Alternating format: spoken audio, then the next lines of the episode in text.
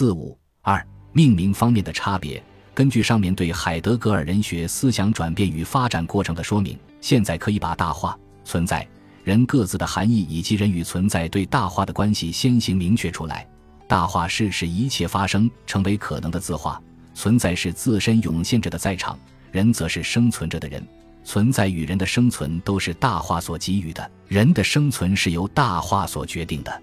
海德格尔从三十年代中期就作为自己思想的引导词来探索的 e r n e s 主要有两方面的内容：一是支配一切发生，使一切发生成为可能；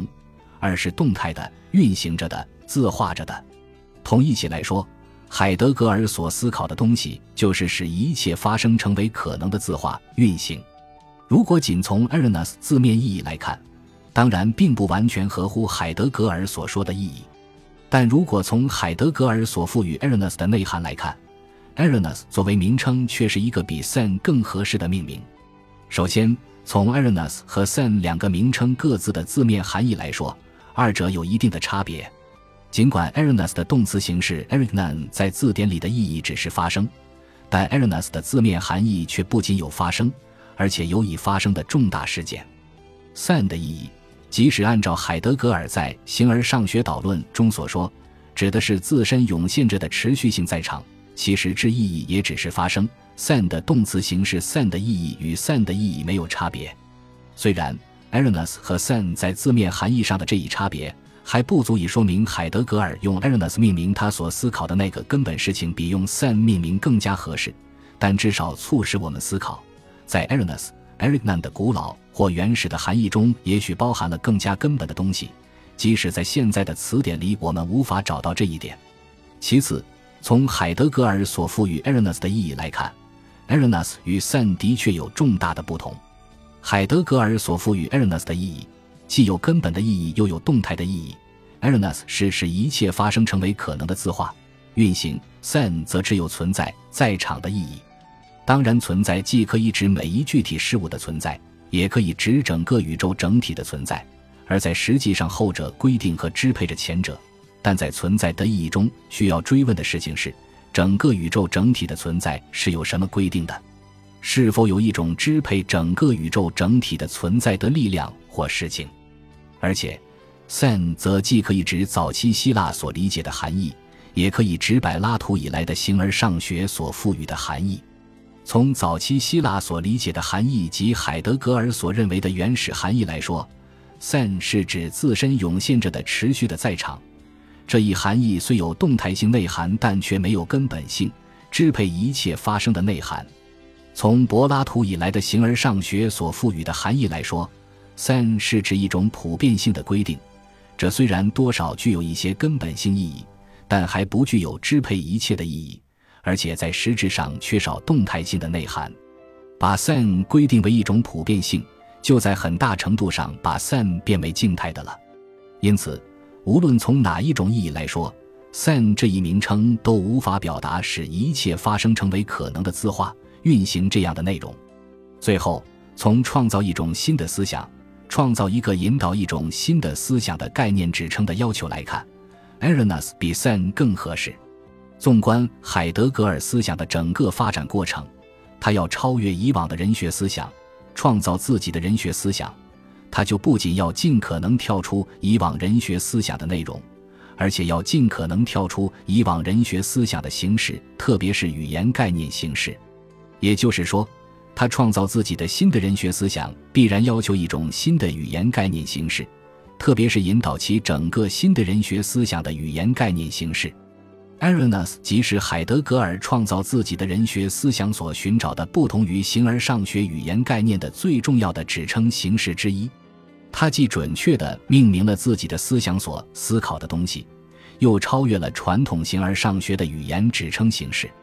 因此，从海德格尔所思考的内容所表明的意义来说 e r n e s 比 Sen 的确是一个更合适的命名，是名副其实的命名。正因为如此。我们把 e r n e s 译为大化，认为这种译法能够比较准确、恰当地表达海德格尔所思考的东西。因为大化在中国汉语中的意思既有根本之意，又有动态之意。大为根本，支配一切；化为运化、运行。因此，大话这一名称比较合乎海德格尔关于 Erinus 的实质精神。同时，用大话翻译 Erinus 还能够正确的表达它的其他各种形式。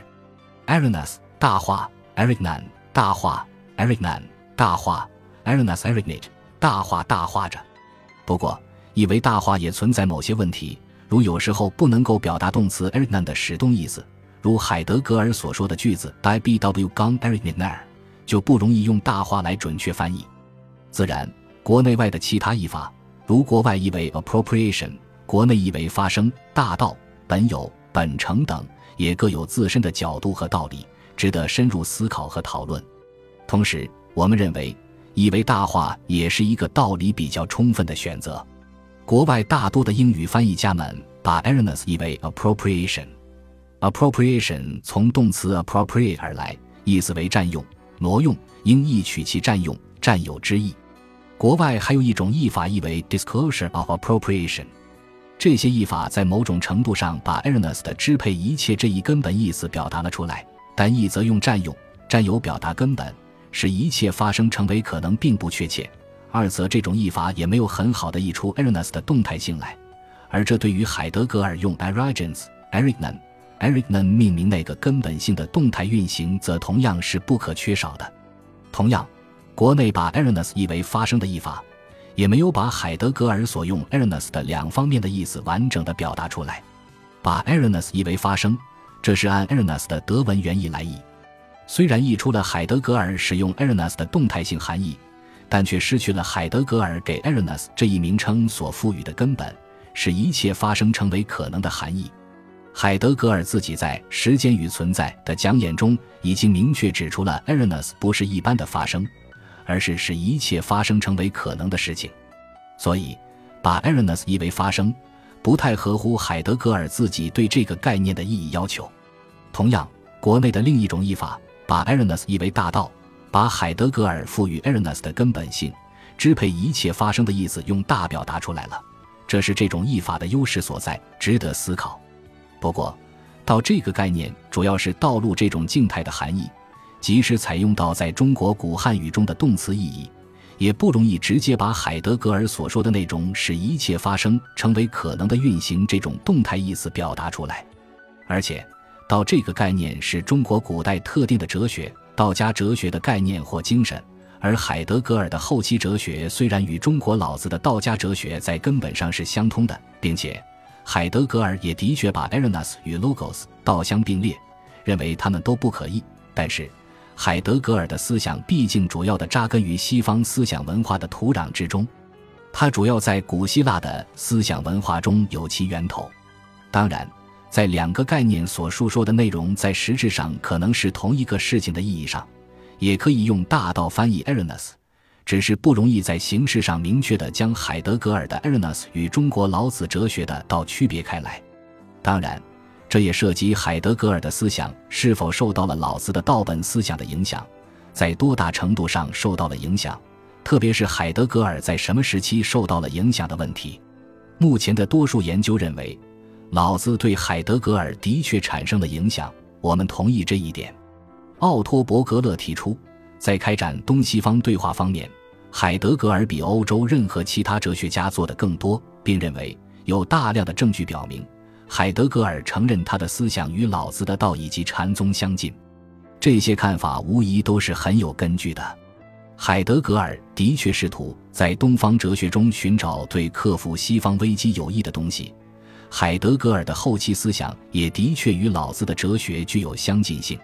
不过，我们认为。海德格尔在什么时期受到了老子思想的影响，还需要进一步研究。海德格尔在三十年代中后叶甚至更早就已经提出了大话，提出了大话的根本性，大话对人类历史的支配性。我们还没有得到证据表明，三十年代海德格尔对中国的道家哲学已经有了深入的了解。而当海德格尔四十年代末在《技术与转折》的讲演中，五十年代在对语言的思考中说，他的大话与赫拉克利特的罗格斯和老子的道一样都无法翻译时，所能表明的也只是他的大话与罗格斯和道在实质上的某种相近，并没有表明他的思想就是受到了老子的道的影响。特别是没有表明在什么时期他受到了影响。由此来看，台湾学者消失一说，《道德经》对海德格尔产生了重大影响，是需要进一步探讨和论证的。当然，这不是说海德格尔没有看到老子的道对自己思想的深远含义，而是恰恰相反。这一点，国内张祥龙先生在其《海德格尔思想与中国天道》一书中已经指出来了。另外，这些年来，国内还有两种对 Erinus 的翻译方法，一种是把 Erinus 翻译为本有，如毛一红、孙周兴等。本有的确是一个具有更多长处、值得重视的选择。他把 Erinus 的动词 Ericnan 的词根 onion 的意思为所特有表达出来了。不过，我个人感觉这种翻译对于 Erinus 的使一切发生的动态含义仍然表现得不够。另一种是倪良康的建议，他认为把 Ernest 翻译为本城，本城的优势在于，既表达了为所特有，也在相当大的程度上表达了 Ernest 的动态含义，因而也是一个值得认真考虑的选择。本书之所以把 Ernest 译为大话，主要理由是把海德格尔自己的原意及其相关因素考虑在内，并且虽然大话这一概念仍然是中国文化的概念。但与西方文化的精神也具有一致性，即大话之中的大与基督教上帝的至上性的大是相通的，与西方哲学史上的无限大概念中的大是一致的。同时，大话并不是中国哲学的一个突出概念，因而更少带有中国哲学的浓厚意味。